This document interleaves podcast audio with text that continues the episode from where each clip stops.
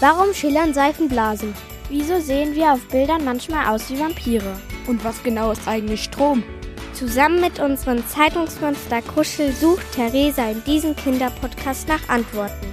Monster schlau und endlich verständlich bekommst du die Welt erklärt. Guten Morgen an diesem ersten Sonntag im Februar. Ich hoffe, du bist auch ausgeschlafen und freust dich genauso wie ich auf diese Folge. Schön, dass du mit dabei bist. In diesem Jahr, da warten ja viele Sportereignisse auf uns. Welche genau, das erzähle ich dir gleich. Außerdem Verkehrsregeln im Weltall. Klingt komisch, oder? Aber tatsächlich ist im All im Moment jede Menge los und es wird immer voller. Auch das ist ein Thema. Und zu guter Letzt erkläre ich dir, wie eigentlich das kleine gelbe Maiskorn zu leckerem und fluffigem Popcorn wird. Viel Spaß! In diesem Jahr in 2024 gibt es ganz viele tolle Sportereignisse, die du nicht verpassen solltest. Bist du zum Beispiel ein Fußballfan, dann wirst du sicher die Fußball-Europameisterschaft der Männer lieben. Sie findet im Juni bis Juli in Deutschland statt. Unsere Nationalmannschaft wird gegen Teams wie Schottland, Ungarn und die Schweiz spielen. Die Spiele, die finden auch in ganz vielen verschiedenen Städten bei uns in Deutschland statt, wie in Düsseldorf, Köln, Leipzig, Hamburg, Frankfurt und auch in München. Das Maskottchen der EM ist dieses Mal ein Bär namens Albert. Aber das ist natürlich noch nicht alles. Im Sommer da gibt es auch die Olympischen Sommerspiele in Paris, bei denen die besten Athleten aus der ganzen Welt in vielen verschiedenen Sportarten antreten. Und pass auf, sogar im neuen Tanzsport Breakdance. Und seit Januar gibt es ja schon aufregende Wintersportwettbewerbe wie Biathlon, es gibt Eiskunstlauf, Bobfahren und Skifliegen in den Weltmeisterschaften.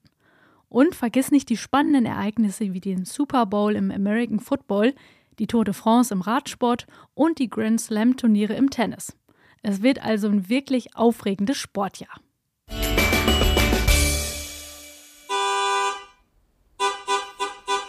Das Autogehupe, was man da gerade hört, das kennt man ja eigentlich nur von unseren Straßen, oder?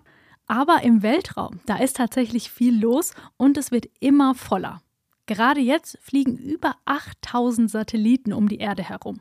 Aber hier liegt das Problem, denn je mehr Dinge da oben sind, desto größer ist die Gefahr von Unfällen. Die Europäische Raumfahrtagentur ESA, die denkt deshalb darüber nach, Verkehrsregeln für das Weltall einzuführen – ähnlich wie das bei uns im Straßenverkehr ist. Sie sagen, dass wir so etwas wie Verkehrsregeln im Weltraum brauchen, die für alle Länder gelten, die Satelliten und andere Dinge ins All schicken. Diese Regeln, die würden zum Beispiel festlegen, wie sich Raumfahrzeuge in verschiedenen Situationen verhalten sollen. Zum Beispiel, wenn sie einander begegnen. Es ist so, als ob wir Richtlinien für den Weltraumverkehr haben, um Unfälle zu verhindern. Im Kino oder auf dem Weihnachtsmarkt mit Popcorn in der Hand macht alles viel, viel mehr Spaß, oder? Popcorn schmeckt lecker, egal ob süß oder salzig. Ich tatsächlich mag lieber das süße Popcorn. Aber wie wird denn überhaupt aus diesen kleinen gelben Maiskörnern das knusprige Popcorn? Also, zuerst musst du die Maiskörner auf 180 bis 200 Grad erhitzen. Das kannst du am besten in einer Popcornmaschine, der Mikrowelle oder in einer Pfanne mit Butter oder Öl machen. Du musst einen Deckel drauflegen, damit das Popcorn nicht herumspringt. Und dann, dann passiert etwas Interessantes. Jedes Maiskorn hat eine Hülle und enthält Stärke und Wasser. Und wenn du das Korn erhitzt, dann verwandelt sich das Wasser im Inneren in Wasserdampf. Aber in einem kleinen Korn gibt es nicht genug Platz für den Dampf, deshalb wird der Druck in der Hülle zu hoch. Naja, dann platzt die Hülle ganz schnell auf, das Korn springt hoch und macht einen Salto und dabei knallt es. Und wenn die Hülle aufplatzt, dann dehnt sich die Stärke aus und es bilden sich diese fluffigen Popcornflocken. Kein Wunder also, dass Pop im Englischen Platzen bedeutet und Korn Mais. Und wenn du genau hinschaust, wirst du sehen, dass jedes Popcorn anders aussieht. Übrigens, wenn die Hülle schon vorher einen Riss hat, dann kann das Korn nicht aufpoppen, weil der Wasserdampf langsam entweichen kann. Cool, oder? Und jetzt kommt die Frage der Woche. Hallo, ich bin Mats und bin neun Jahre alt und ich habe mich gefragt, aus was besteht Wasser? Wasser besteht aus ganz kleinen Teilchen. Die sind so klein, dass wir sie nicht mal sehen können. Ja, und diese Teilchen, aus denen Wasser besteht, werden in der Chemie H2O genannt. Aber was bedeutet das? Pass auf. Das H steht für Wasserstoff und das O für Sauerstoff. Ein Wassermolekül besteht also aus zwei Wasserteilchen und einem Sauerstoffteilchen.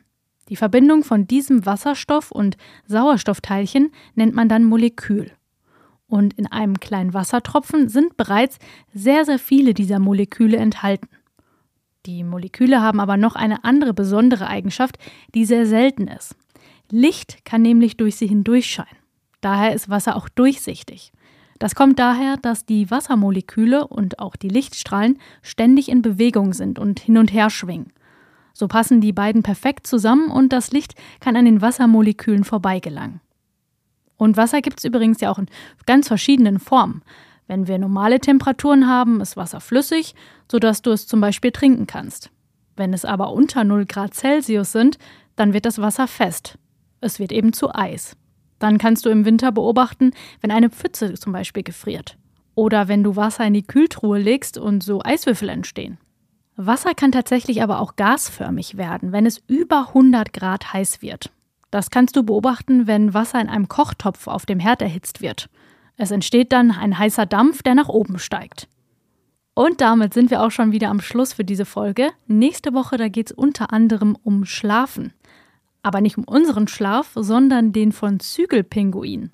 Die machen nämlich unglaubliche 10.000 Nickerchen am Tag. Was ein Team von Forschenden dazu rausgefunden hat, das hörst du nächste Woche. Hab noch einen tollen Sonntag. Tschüss! Kruschel erklärt's ist eine Produktion der VRM von Allgemeiner Zeitung, Wiesbadener Kurier, Echo Online und Mittelhessen.de. Redaktion Kruschel und Theresa Eickhoff. Ihr erreicht uns per Mail an kruschel.vrm.de.